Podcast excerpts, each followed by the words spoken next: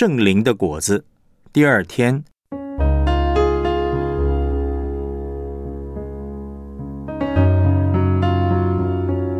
何为爱？约翰一书四章七到十节。亲爱的弟兄啊，我们应当彼此相爱，因为爱是从上帝来的。凡有爱心的，都是由上帝而生，并且认识上帝；没有爱心的，就不认识上帝，因为上帝就是爱。上帝差他独生子到世间来，使我们借着他得生。上帝爱我们的心在此就显明了，不是我们爱上帝，乃是上帝爱我们。差他的儿子为我们的罪做了挽回祭，这就是爱了。罗马书第五章六到八节，因我们还软弱的时候，基督就按所定的日期为罪人死。为一人死是少有的，为人人死或者有敢做的，唯有基督在我们还做罪人的时候为我们死，上帝的爱就在此向我们显明了。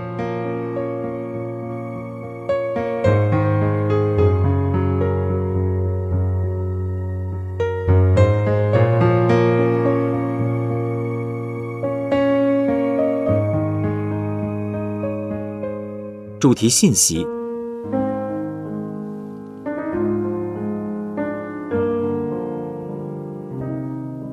我们来思想主题信息。这个世界上很多人都在谈爱，但每一个人的解释也都不一样。我们如何来认识爱呢？约翰一书四章七节提到，爱是从上帝而来，上帝就是爱，但是上帝的爱看不见。摸不着，我们如何知道上帝的爱是什么样子呢？约翰一书四章九到十节告诉我们，他向我们表达爱的方式，就是差遣了他的独生爱子耶稣，亲自来到这个世界上。透过这个行动，上帝告诉我们，他愿意道成肉身来到我们中间，就是他的爱。所以，圣经告诉我们。如果要了解明白上帝的爱，唯一的方式就是看耶稣。上帝的爱透过道成肉身的耶稣彰显出来。当我们谈到圣灵的果子，其实可以说就是主耶稣性情和生命的彰显。现在我们要先从仁爱、圣灵果子第一方面的彰显来看，上帝无条件爱的内容。新约圣经当中一段经文，可以清楚的让我们看见耶稣对我们所彰显的爱。在罗马书第五章六到八节，因我们还软弱的时候，基督就按所定的日期为罪人死。为一人死是少有的，为人人死或者有敢做的，唯有基督在我们还做罪人的时候为我们死。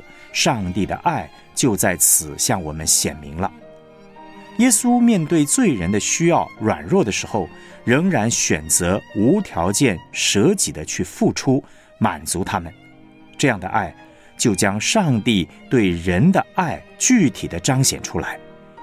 这段经文呢，表明上帝无条件的爱的彰显，主要有三个方面：第一，是对罪人无条件的接纳；第二，对罪人犯罪的事实选择无条件的饶恕；第三，面对软弱罪人的需要，仍然无条件的付出祝福。举个实际的例子，福音书当中记载耶稣行使五饼二鱼喂饱五千人的神迹，就是主耶稣在面对人的软弱和需要的时候，仍然决定给予接纳，他接纳那一大群人的需要。没有嫌弃他们，不像门徒们那样没有耐心。事实上，门徒们当时是想打发群众回去自行解决用餐的问题。当时，耶稣其实是带着门徒辛苦的开完会以后，想要去退休一下，但却遇到了一群人来找他帮助。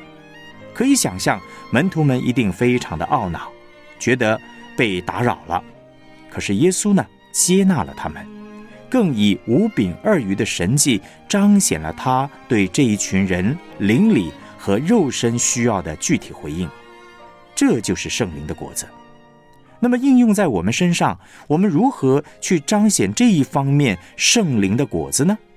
也就是当我们面对人们的需要的时候，我们是不是能够无条件的舍己的付出呢？包括无条件的去接纳别人的软弱和需要，不嫌弃对方，无条件去饶恕别人对我们的得罪，无条件去满足祝福别人的需要。若是可以。这就是圣灵的果子。我们要在别人的软弱需要上看到我们的责任，并且勇敢的、无条件的采取行动去满足别人的需要。爱是在人的需要上看到自己的责任。今天的社会上呢，人与人之间的关系面对最困难的问题就是，别人的责任应该是要来满足我的需要。但是却忘记了我的责任是去满足人的需要。做丈夫的说：“哎，太太应该顺服我。”做妻子的则说：“呢，先生应该要爱我，为我舍己。”这样的对话永远没有交集，永远解决不了问题。如果每一个人都只想到别人的责任，却忘记了自己的责任，爱当然就没有办法彰显。爱。乃是在人的需要上看到我们自己的责任。如果我们不断表达自己的需要，要求别人来满足我们，那这就不是爱了。这个世界上有三种人：第一种人认为我的需要是别人的责任，这样的人是小人，也就是小孩子，是不成熟的人；第二种人认为呢，我的需要是我自己的责任。而别人的需要是别人自己的责任，这种人呢，很容易成为律法主义者。一个人呢，若硬邦邦的坚持划分责任，常有落入律法主义的危险。第三种人呢，则是有着耶稣的爱、有圣灵果子的人，他们会在别人的需要上看到自己的责任。我们这些主耶稣的门徒。是否能够常常像这第三种人，在别人的需要上面看见自己的责任，愿意无条件的去付出呢？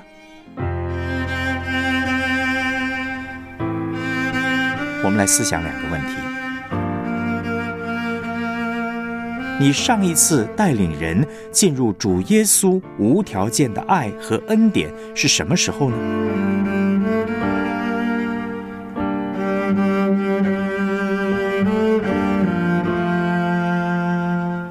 在实际生活侍奉的经验当中，对于无条件的爱三方面的表达、接纳、饶恕、无条件的付出和祝福，哪一点对你比较困难呢？